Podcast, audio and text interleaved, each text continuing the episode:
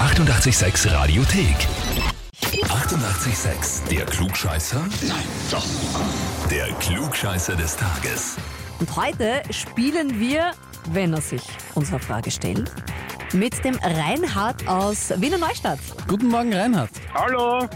Reinhard, warum wir anrufen? Ja, Gell? ist mir schon klar, warum. Ist doch schon klar, warum. Das heißt, du weißt auch, wer dich angemeldet hat beim Klugscheißer. Ja, meine Freundin, die Melanie. Weißt du auch, warum? Ja, weil ich alles weiß eigentlich.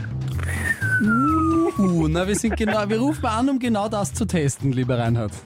Ja, gern. Aber weißt du, was ich lustig finde? Die Melli hat als Anmeldegrund geschrieben, weil sie einen Beweis braucht, dass du der größte Klugscheißer bist. Ja, das beweise ich ja heute. Wow! Okay. Okay, mutig. Ja, Okay, aber sehr überzeugt von dir. Okay, das finde ich sehr gut, Reinhard. Wie stehst du zu Star Trek? nein, nein überhaupt nicht, taugt mir gar nicht. Entschuldigung. Es dreht sich aber alles hier um Star Trek bei deiner Frage. Oder Okay. besser gesagt, um den Mann, der es erfunden hat. Ja. Ja? Gene Roddenberry ist genau Okay. heute vor 100 Jahren geboren worden.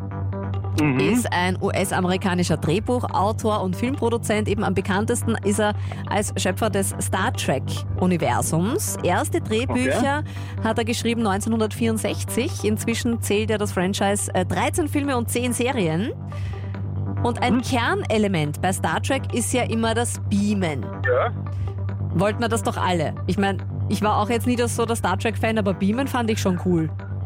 ja, na klar, ist leibend, aber ich kenne mich da überhaupt nicht aus.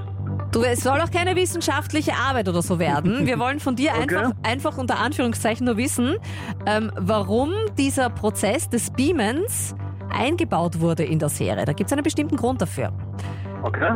Welcher ist das? Entweder A, weil man die nötigen Special Effects gerade erfunden hatte und einfach unbedingt in die Serie einbauen wollte, weil cool.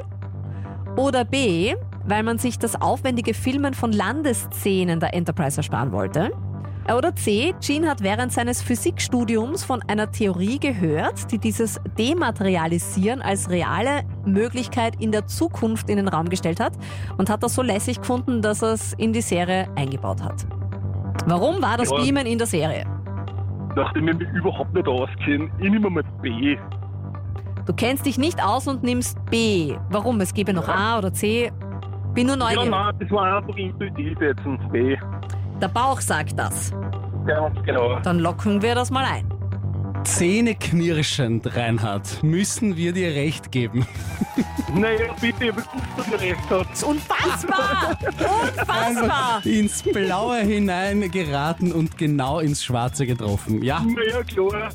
das, äh, das Filmen von so Landesszenen von einem riesigen Raumschiff wäre natürlich sehr aufwendig gewesen, auf, nicht nur in der Zeit, sondern auch im Geld. Und das hat man sich gespart durchs Beamen. Hm, Ja, super, was? So wie sie bewiesen, dass ich Klugschätzer bin eigentlich. Unfassbar. Also. Ja.